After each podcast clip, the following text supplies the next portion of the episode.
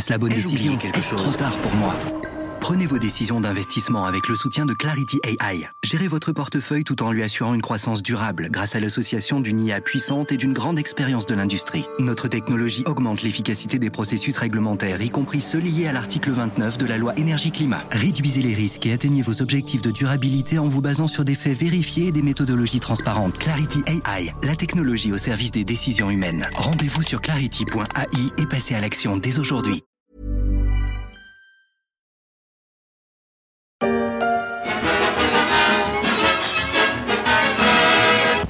Grande finale de coupe à Colombes.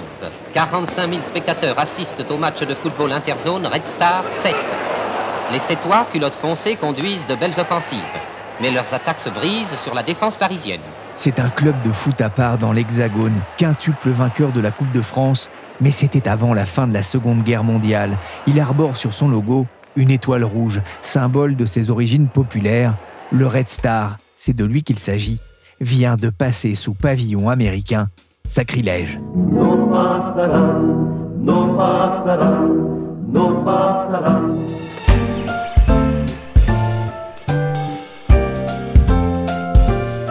Je suis Pierrick Fay, vous écoutez La Story, le podcast d'actualité des échos. Aujourd'hui, Laurent David Samama va nous raconter la bataille politique autour de ce club emblématique de Seine-Saint-Denis.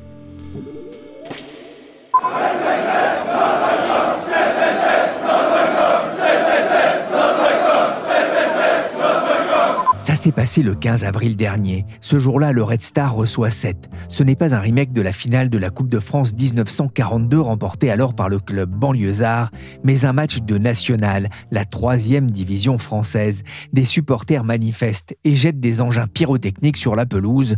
Le match est interrompu, puis définitivement arrêté. Les aficionados du Red Star ne conspuent pas leur équipe en train de perdre à ce moment du match. Non, il proteste contre le projet de rachat du club de Saint-Ouen par un fonds américain 777 Partners, d'où ce slogan 777 Not Welcome. Vous n'êtes pas les bienvenus. Le Red Star racheté par un fonds américain, l'étoile rouge repris par la bannière étoilée, comme une ironie de l'histoire. Bonjour Laurent David Samama. Bonjour. Vous êtes journaliste et vous avez écrit une enquête pour les Éco Weekends sur le drôle de match lancé par la France insoumise contre la direction du Red Star. Un match placé sur le terrain politique, on va en parler ensemble. Mais d'abord, je voudrais qu'on revienne un peu sur l'histoire de ce club. Le Red Star, c'est une belle endormie du foot français Oui, c'est un club qui était mythique euh, dans les années 30, qui a un siècle hein, d'existence. C'est Rimet, Jules Rimet qui le crée qui est une sorte de mythe euh, du sport en France et du sport euh, placé sous le signe d'un esprit sain dans, un corps sain, donc une vision du sport qui est peut-être assez loin de ce qu'on connaît maintenant, avec l'argent, avec euh, les droits télé, avec le marché des, échanges de joueurs qui devient dérégulé un petit peu fou. C'est un autre sport, c'est un autre football que ça raconte. c'est un club qui avait gagné des titres voilà, avant les années 30 et juste après la guerre, et qui, depuis lors remporte des championnats de division 2, division 3, mais enfin euh, ne brille pas vraiment plus haut. Dans une rédaction parisienne, on est le plus souvent entouré de fans du PSG, de l'OL, de Lille, ou, même de l'OM, voire des Girondins de Bordeaux, hein, j'en connais, avec une petite pensée ici pour les week-ends un peu tristes d'Alexandre Rousset. Mais il y a aussi aux échos un fan du Red Star, il se reconnaîtra. Le Red Star a été euh, champion de national en 2015 et 2018, vous le disiez, un loin de son lustre passé, mais il se distingue aussi et surtout par ses fans très nombreux pour un club de ce niveau Écoutez, c'est un club euh, très attachant. Alors, à Paris, il y a beaucoup de fans euh, du PSG, il y a beaucoup de fans déçus par le PSG aussi. Et à, côté de ça, presque en rupture de ce modèle parisien, le Red Star vient affirmer un autre euh, modèle, des valeurs de fraternité, des valeurs d'humanisme qui sont assez intéressantes et il y a une fanbase comme on dit qui est assez intéressante qui est d'autant plus grande maintenant qu'elle est composée de jeunes qu'elle se gentrifie, comme la ville de Saint-Ouen. D'ailleurs, c'est assez intéressant. C'est des supporters qui vont de 15 à 77 ans. Il y a des chefs d'État qui aiment ce club-là. Euh, qui ça? François Hollande me disait qu'il était un grand fan de ce club-là, que les valeurs de gauche que le club porte, parce que c'est quand même ça le nœud euh, du papier, euh, voilà, c'est les valeurs de gauche, comment ce club-là fait vivre un autre foot. Voilà, c'est des valeurs dans lesquelles la gauche des insoumis au centre gauche se retrouve beaucoup.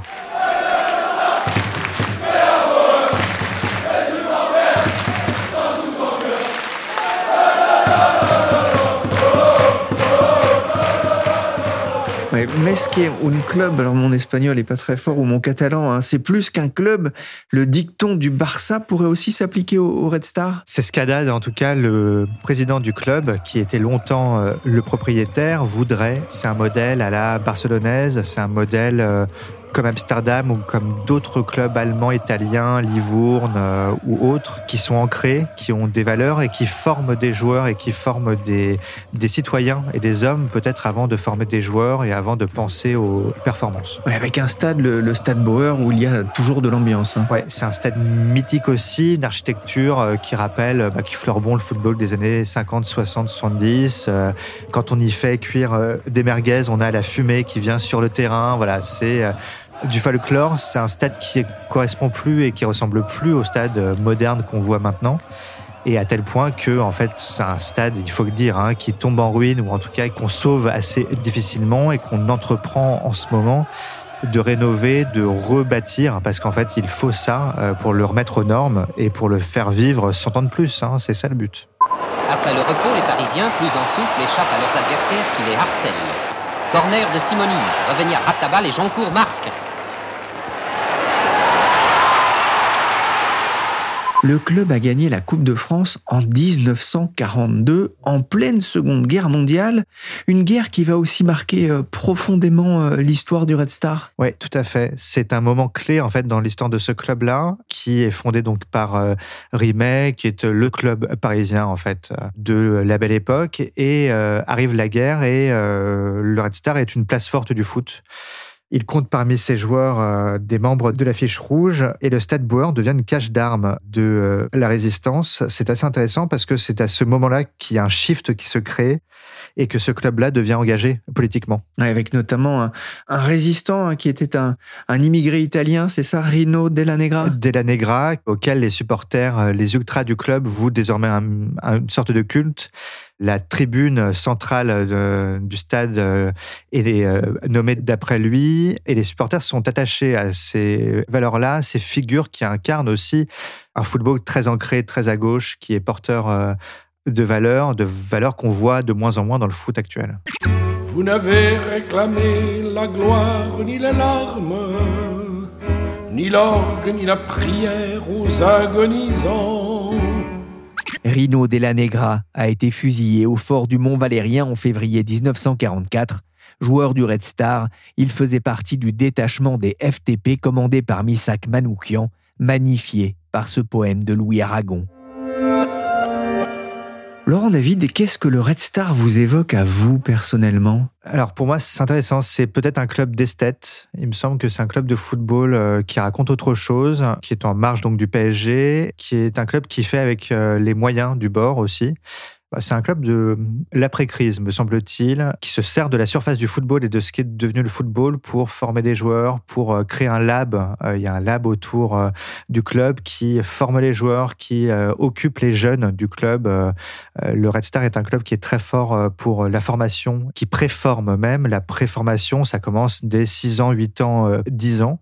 Et c'est des, voilà, c'est des jeunes de Saint-Ouen du 93, souvent, qui bénéficient d'assez peu euh, d'encadrement ailleurs euh, et le club les prend par la main et les fait devenir euh, ce qu'ils n'auraient peut-être pas pu être sans ce club-là. Je trouve que c'est assez noble. C'est pas du foot business, c'est du foot social? Ça ressemble à ça en tout cas. Et c'est un club qui met aussi un point d'honneur à montrer que la performance compte mais qu'elle n'est pas clé et qu'on peut évoluer en division 3 en France et marquer de son empreinte le football et le sport en France. Red Star, Marseille, c'est un vrai choc en Coupe de France. 15 titres remportés à eux deux, 5 par l'équipe francilienne qui les a tous glanés avant la Deuxième Guerre mondiale. Il n'en fallait pas plus au président pour créer l'événement. Et le premier mot qui m'est sorti, c'est mini classico. C'était très prétentieux, mais euh, j'ai mis quand même le mot mini dessus. Un mini classico, selon Patrice Haddad, le patron, le président du club, interrogé euh, par BFM TV. C'était en janvier 2012.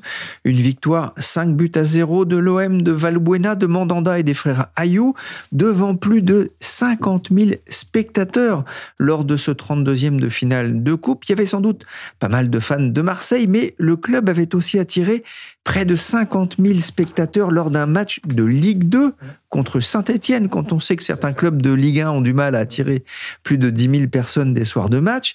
La saison dernière, le Red Star a terminé à la 11e place du championnat national, juste derrière Le Mans, un parcours plutôt moyen, mais l'année a été marquée par un événement important. Le 11 mai dernier, un fonds d'investissement américain, 777 partners, hein, je vais le faire en français, a racheté 100% du capital du Red Star Football Club.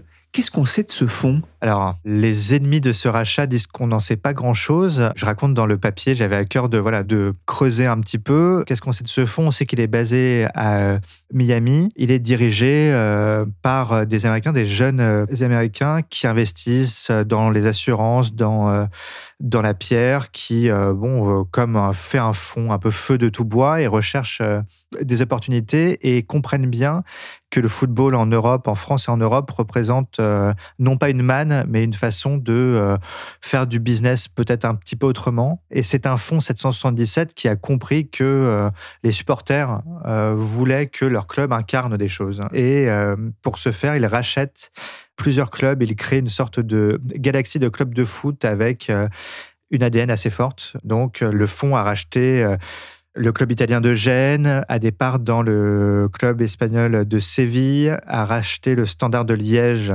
en Belgique.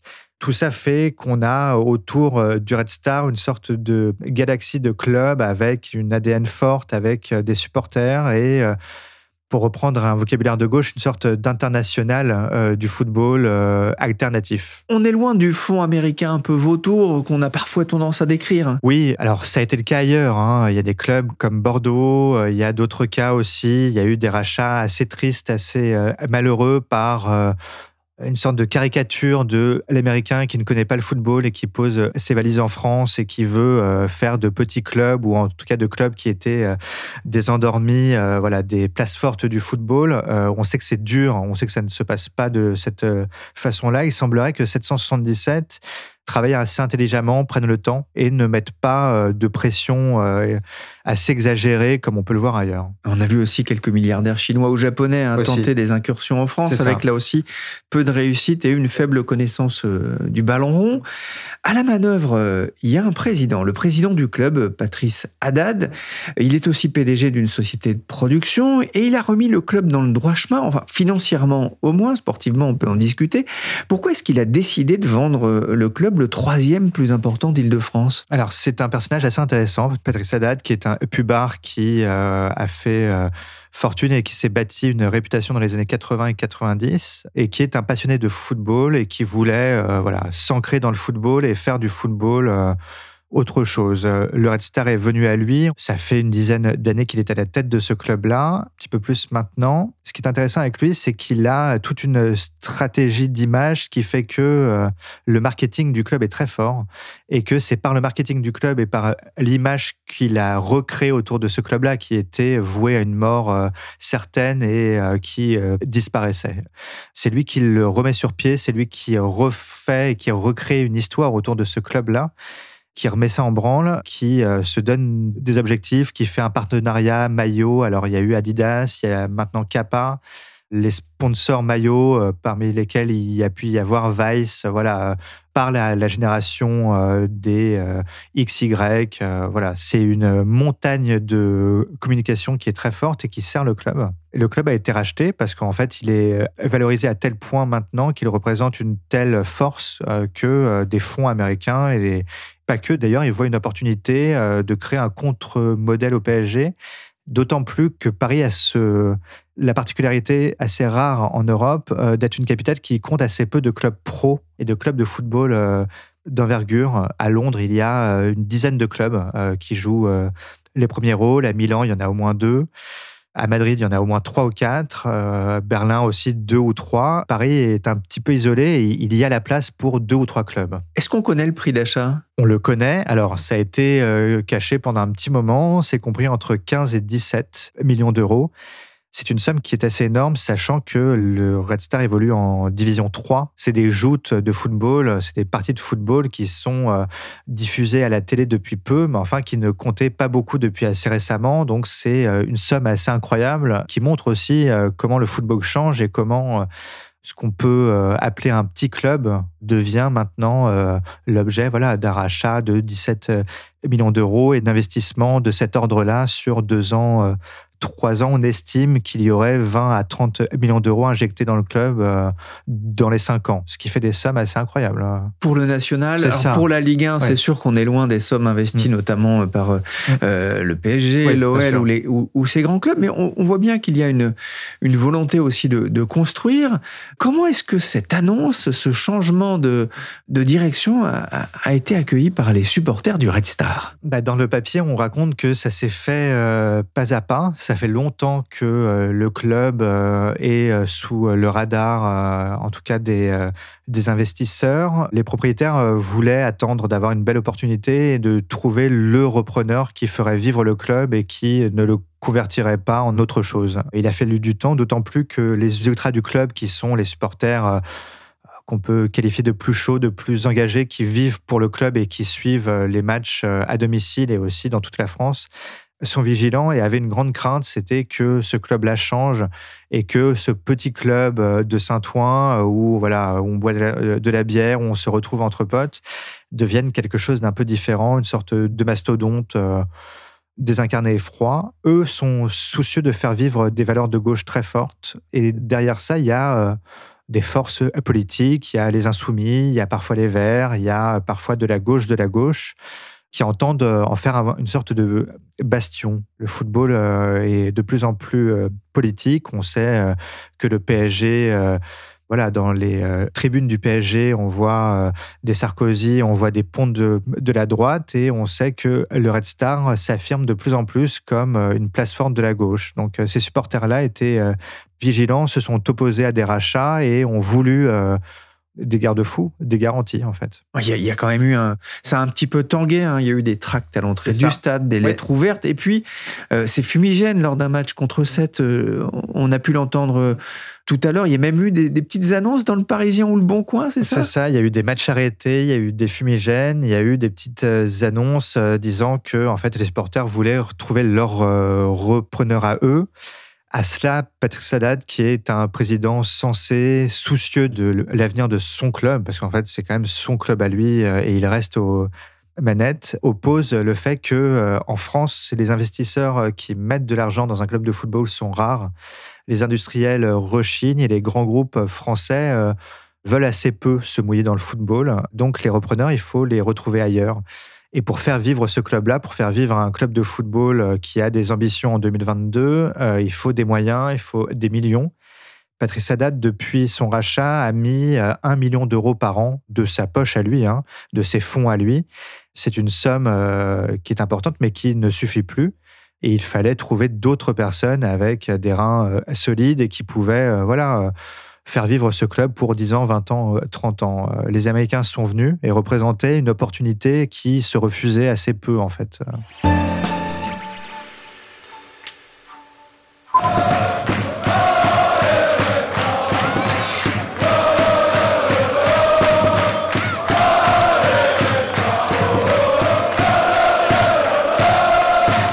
Saint-Ouen, c'est une ville de près de 50 000 habitants au nord de Paris. Quelle était la position de la mairie de Saint-Ouen? La mairie de Saint-Ouen, par le biais de son maire PS, était, euh, bah, voyait ça de, voilà, de façon assez euh, positive. Saint-Ouen, c'est une ville qui change, qui euh, se gentrifie, qui était jadis, c'était ces villes rouges, la ceinture rouge communiste autour de, de Paris. C'est une ville qui a été ensuite aux mains des centristes et qui maintenant est revenue dans le giron de la gauche, une gauche qui n'est plus rouge mais qui est rose qui est OPS et euh, qui a besoin de fonds, qui a besoin de se développer, qui lance autour d'ailleurs du Stade Bauer beaucoup de projets d'immeubles, voilà, qui logent en fait des Parisiens qui n'ont plus les moyens de vivre à Paris.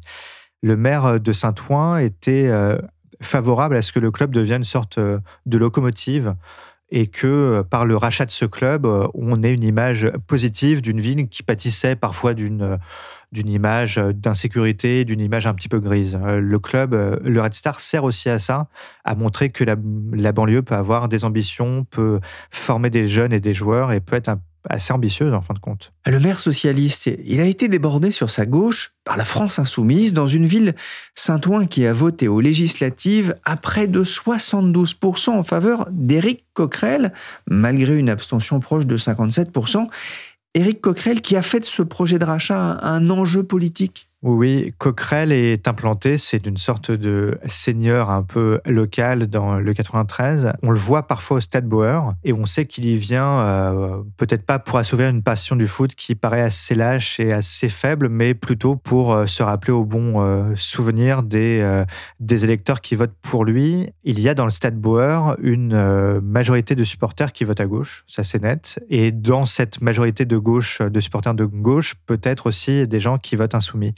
Coquerel y voit une belle opportunité, une opportunité euh, de se faire une sorte de porte-voix et très vite à l'Assemblée nationale, il, il se sert de ce club-là du Red Star pour faire passer des euh, projets de loi, des propositions en tout cas, visant à euh, amender, à encadrer le foot business tel qu'il devient, minorer l'influence peut-être des fonds euh, qui viennent de l'étranger aussi et faire en sorte que le football reste ancré, reste local et que le prix des places, admettons, au club ne change assez peu, varie assez peu et que le football reste proche du peuple. Il va pour ça mobiliser euh, un certain nombre de gens de la culture hein, proches de ses idées. C'est assez intéressant puisqu'il fait signer une pétition autour du rachat du club sur fond d'anti-américanisme un peu euh, primaire et très vite euh, Clémentine Autain, Mélenchon signe la pétition, signe la pétition même si a priori les insoumis sont assez loin du football qui est un sport qu'ils méconnaissent, qui les intéresse assez peu et en tout cas qu'ils craignent parce que le football c'est pour eux beaucoup d'argent, beaucoup d'images et euh, un contre-exemple de la vertu euh, qui leur est proche. Sauf que voilà, le Red Star est un symbole, le Red Star euh, est un club qui fédère, qui est connu des présidents d'Hollande à Macron et, il s'y verrait bien voilà, en faire une base arrière et aussi se reconnecter à un, imaginaire. Hein. Le Red Star, c'est l'étoile rouge, c'est l'affiche rouge aussi, c'est tout ça pour eux et ça compte.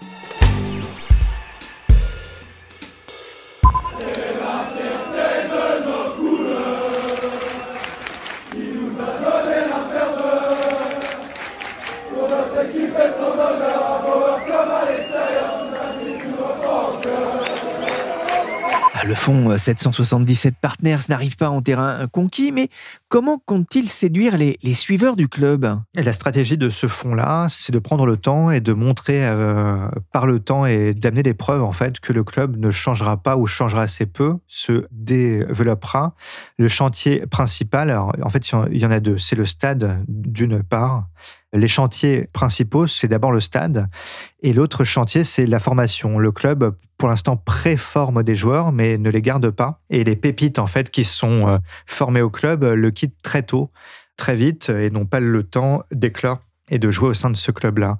L'objectif de ce fonds, c'est de miser sur le bassin de population et on sait qu'en Ile-de-France, on forme beaucoup de, joueurs, d'Mbappé à des Pogba, enfin voilà, tout ça, c'est des joueurs qui viennent euh, de régions parisiennes, de les garder au club et à terme de les faire jouer, de faire en sorte qu'on euh, transfère plus beaucoup de joueurs euh, qui viennent d'ailleurs et qu'on ait des Parisiens ou des banlieusards qui jouent sous le maillot vert du Red Star. Ça, c'est le projet. L'autre j'allais dire, l'autre pan de la stratégie euh, des Américains, c'est aussi de montrer qu'on peut faire avec la galaxie de clubs qui est à eux, qui est passée sous leur giron, des échanges de bons euh, procédés. Ça passe beaucoup par euh, l'usage maintenant des statistiques, de la data qui compte beaucoup, et par faire profiter au Red Star, qui est le plus petit club en fait sous le giron 777, euh, le faire profiter euh, bah, de l'expertise euh, des coachs, des entraîneurs et des dirigeants des autres clubs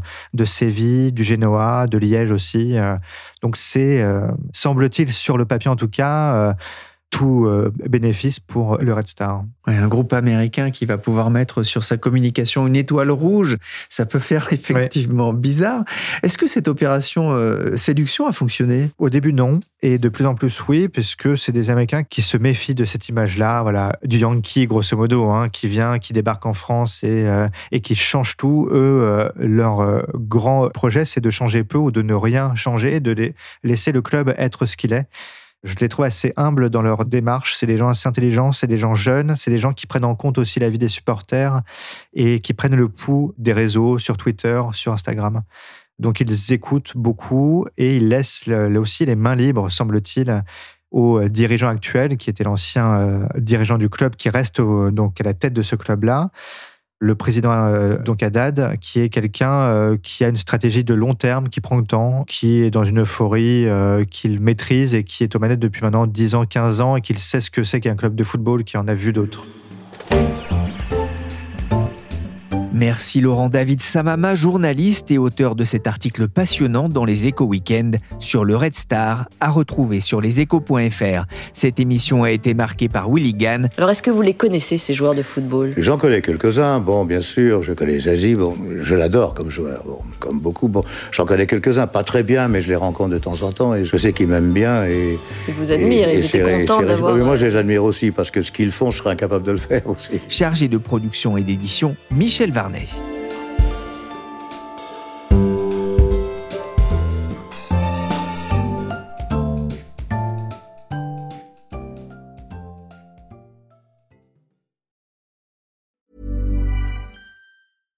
Hi, I'm Daniel, founder of Pretty Litter. Cats and cat owners deserve better than any old-fashioned litter. That's why I teamed up with scientists and veterinarians to create Pretty Litter. Its innovative crystal formula has superior odor control and weighs up to 80% less than clay litter. Pretty Litter even monitors health by changing colors to help detect early signs of potential illness. It's the world's smartest kitty litter. Go to prettylitter.com and use code ACAST for 20% off your first order and a free cat toy. Terms and conditions apply. See site for details.